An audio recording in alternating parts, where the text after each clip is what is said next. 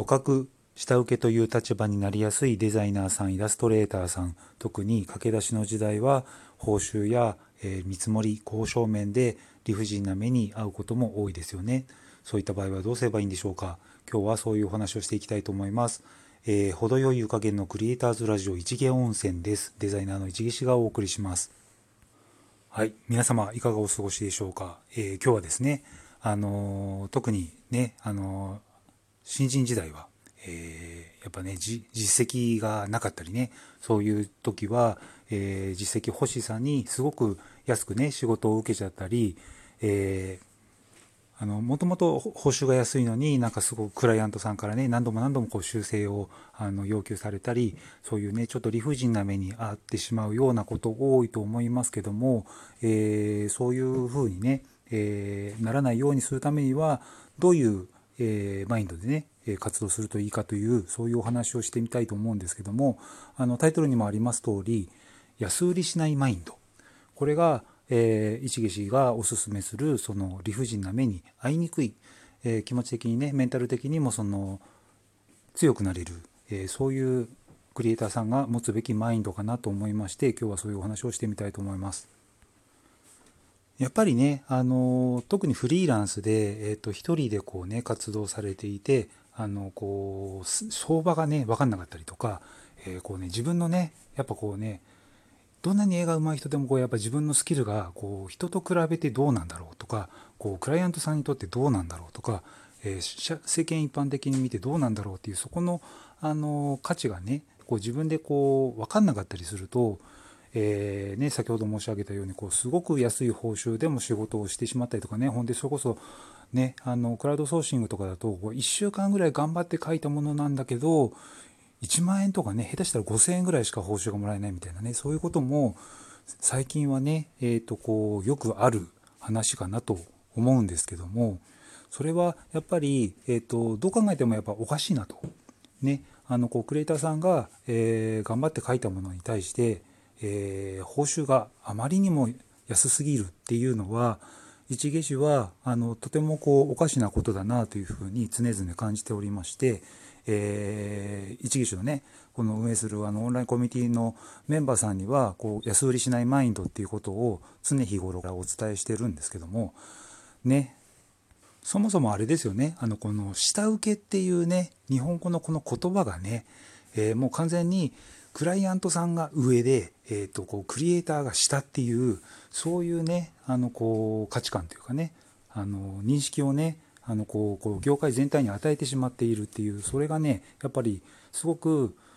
昔はねまあそうだったんでしょうし今でもまあ結局あのこう考え方によってももちろんそうなんですけどもただやっぱりこうクリエイターさんがあのこうデザインやねイラストっていうその普通はできないあの特殊技能なわけですよね。それができる人とできない人っていうふうには大きく差が分かれるわけであってあの才能の世界でもありますしあのそうなんだけどとかくやっぱりこうねあのこう安く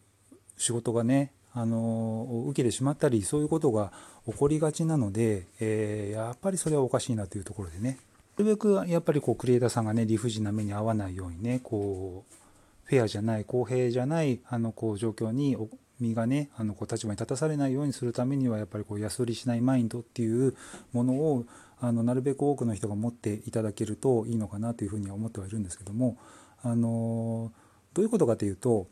結局のところやっぱりこうなぜ、え、こうデザイナーイラストレーターにこうクライアントさんからこうデザインイラストの仕事が発注されるかっていうと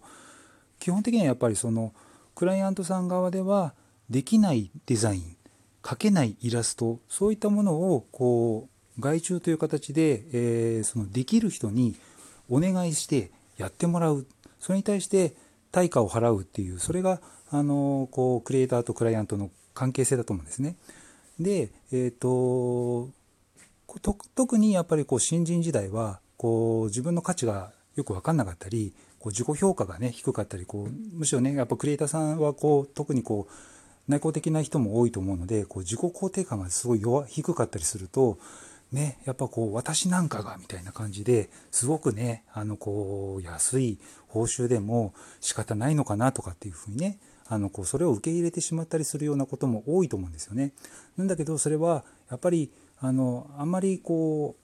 う正しいことではなくてですねどちらかというと一撃者は間違っていることなんじゃないかなというふうに思いまして、えっと、クライアントさんとクリエイターっていうのは基本的には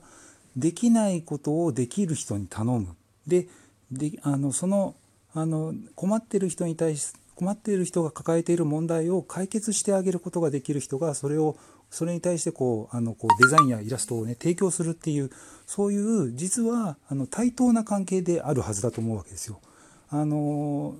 一番いいのはやっぱりそのクライアントさんがクリエイターさんをリスペクトして、えー、とリスペクトされてるからゆえにその全力でクリエイターさんはそのクライアントさんからの要望に応える。それに対してあの